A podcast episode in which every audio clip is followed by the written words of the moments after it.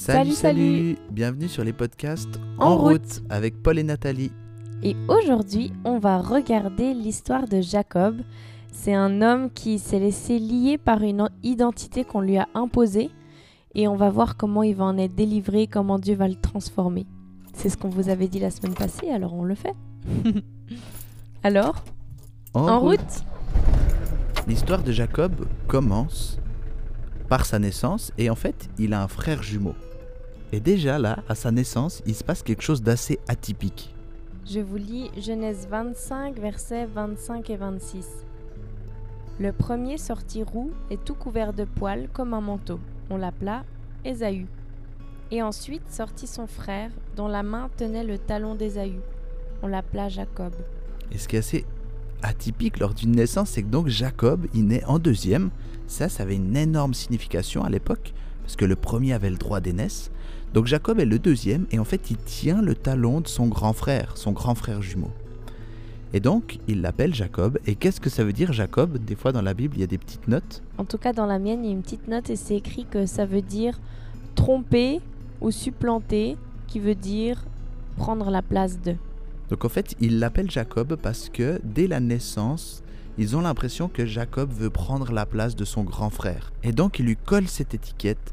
Et je pense que pour Jacob, il doit se dire, mais forcément, moi, je dois prendre la place de l'autre. Et au final, toute sa vie, on va la voir, toute sa vie, c'est ça qu'il fait. En vrai, le gars, on l'appelle celui qui prend la place de l'autre. C'est super comme prénom, non? Donc, Ésaü, c'est un grand chasseur, c'est un homme viril, il va souvent à la chasse. Et Jacob, lui, c'est un homme simple, c'est marqué. C'est un homme simple qui reste dans les tentes. Et euh, un jour, il faisait la cuisine, donc il avait préparé un bon plat de lentilles. Et Ésaü revient de la chasse, hyper fatigué. Et Ésaü a tellement faim.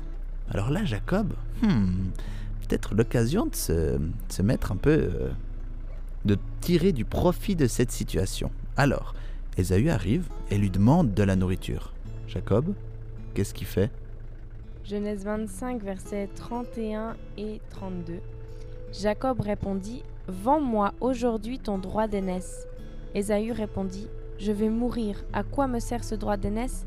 Ésaü a tellement faim qu'il en a rien à faire de son droit d'aînesse. Il va mourir, comme il dit, et donc Jacob lui donne à manger contre ce droit d'aînesse. En fait, Jacob, au-delà de prendre la place de son frère, il a tout le temps en fait envie de négocier. Il, a, il est hyper rusé comme personnage. Et d'ailleurs, on voit plus loin, il trompe son père parce qu'il est rusé, parce qu'en fait, son père va bénir son grand frère Ésaü, parce que c'est le premier-né de la famille, et ça, Jacob, il n'est pas content. Alors, il trouve un stratagème pour se faire passer à la place d'Ésaü.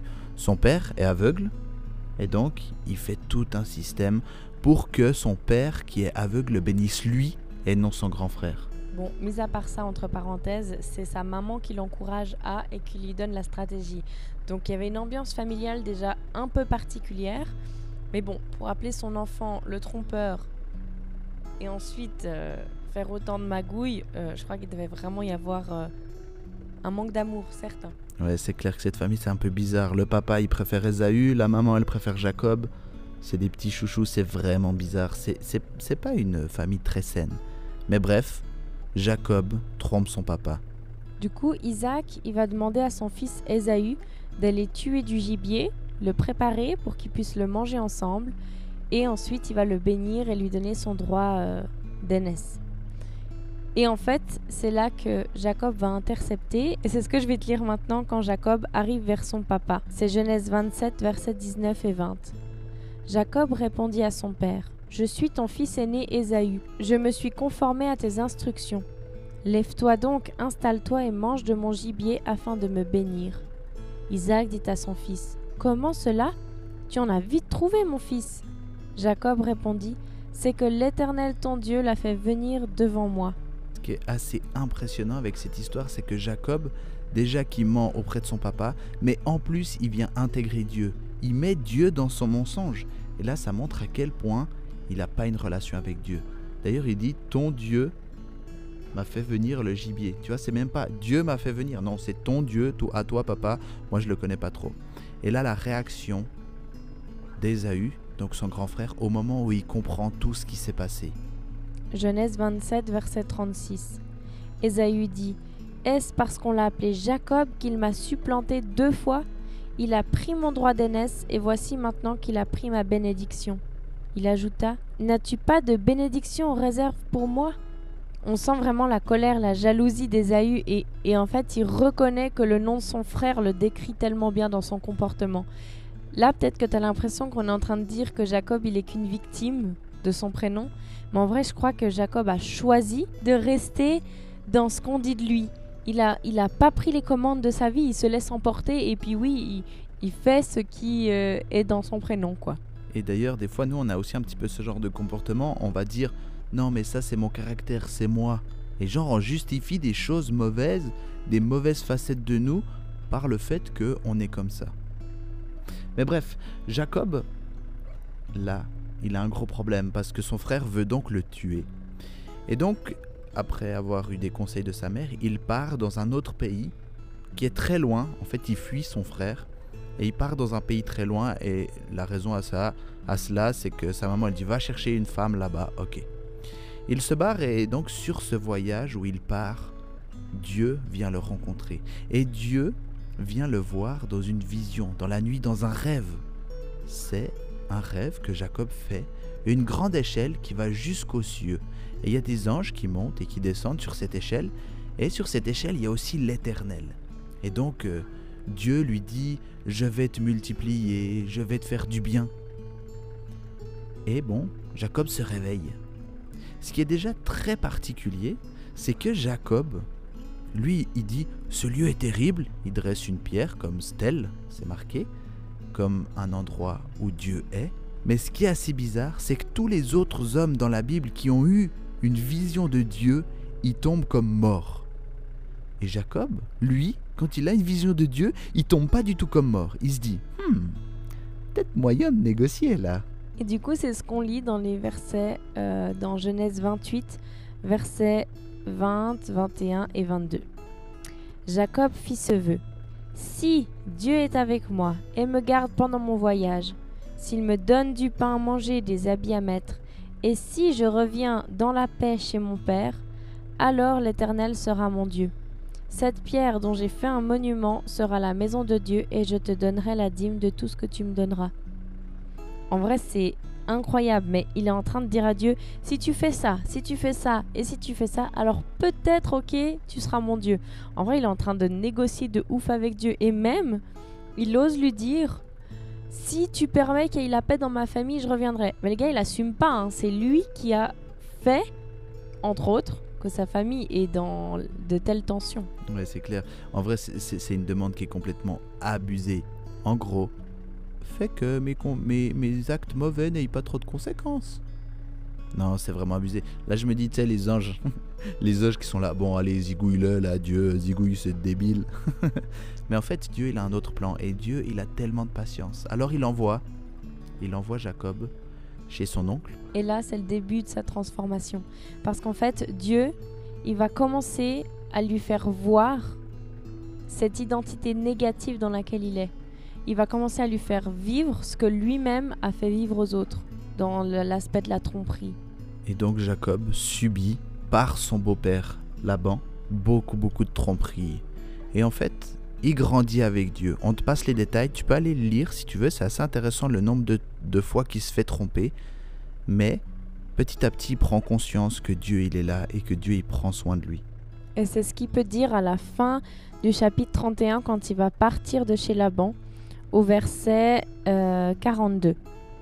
Si le Dieu de mon père, le Dieu d'Abraham, celui que craint Isaac, n'avait pas été en ma faveur, tu m'aurais maintenant renvoyé les mains vides. Dieu a vu ma peine et le travail de mes mains, et hier il a prononcé son jugement. C'est la première fois qu'on voit Jacob qui reconnaît que Dieu il est là dans sa vie. Mais la transformation n'est pas complète. Et au final, Jacob, il a encore beaucoup de choses qui traînent avec lui, ses casseroles en fait, comme on peut dire. Il traîne encore beaucoup de casseroles. Et Dieu a en vue une restauration complète. Le problème, c'est que son frère aîné, Ésaü, hein, qu'il a, plus vu depuis 20 ans, ben, il, il veut- il lui veut toujours la mort. Et c'est le pro de la chasse.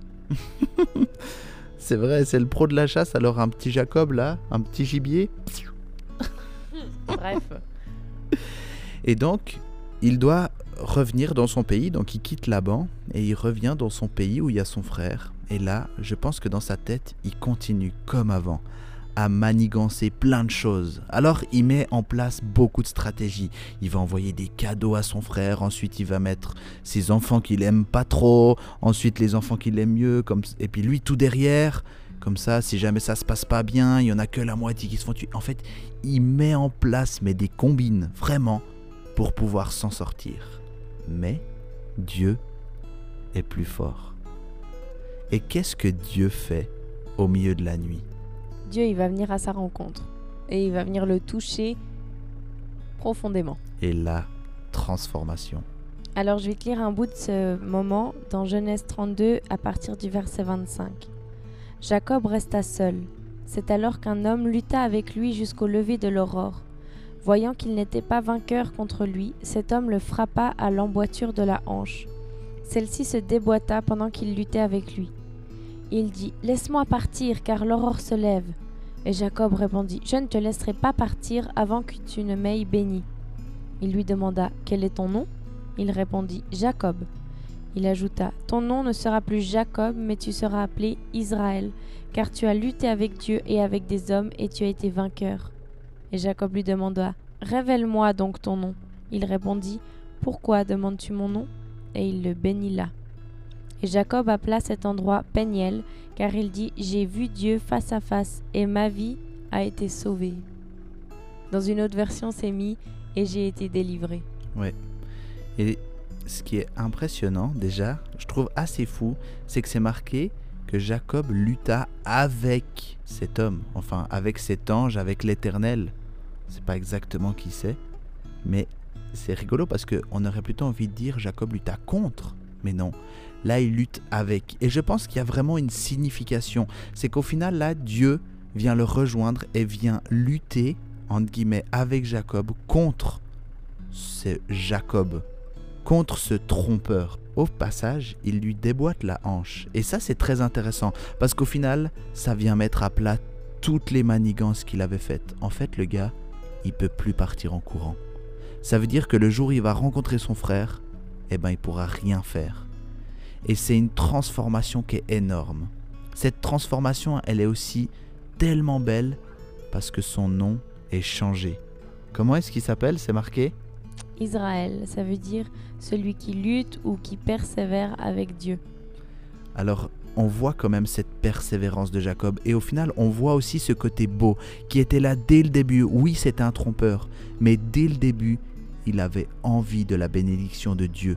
Il avait envie de ce droit d'aînesse. Il avait envie de ce que Dieu promet. Et ça, Dieu le voit. Et au final, c'est comme ça qu'il l'appelle. Il voit le côté positif et plus le côté trompeur. Et d'ailleurs, il y a un tel changement que au final, Jacob, avec sa hanche qui boite, eh ben, il va devant tous ses enfants, il va devant ses femmes, devant, devant tout ce qu'il avait prévu comme plan, il va en premier rencontrer son frère. Et là, on a la restauration. C'est Israël qui arrive devant son frère. Et comment est-ce que ça se passe cette rencontre? Je lis les versets 3 et 4 du chapitre 33. Lui-même passa devant eux et il se prosterna à terre sept fois jusqu'à ce qu'il soit près de son frère. Ésaü courut à sa rencontre, l'étreignit, se jeta à son cou et l'embrassa, et ils pleurèrent. Et là, c'est la restauration. C'est une tellement belle restauration. Même que Jacob, il avait fait cette prière, mais qui était, qui était abusée. Tellement qu'il avait la grosse tête, et eh ben Dieu y a quand même répondu.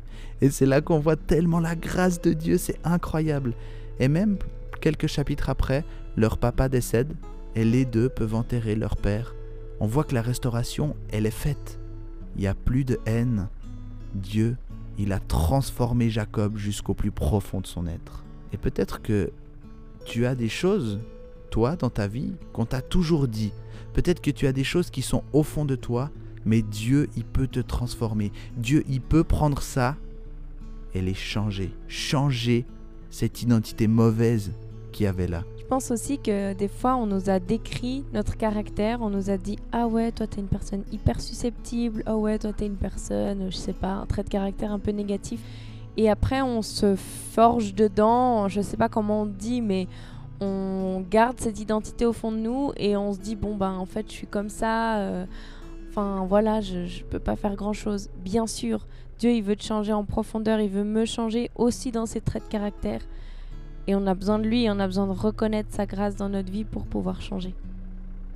Alors voilà, on a fait deux podcasts sur l'identité et on espère que ça t'aura aidé, libéré peut-être, ou en tout cas poussé à réfléchir à ce qui dans ta vie aurait besoin d'un bon coup de pouce en avant.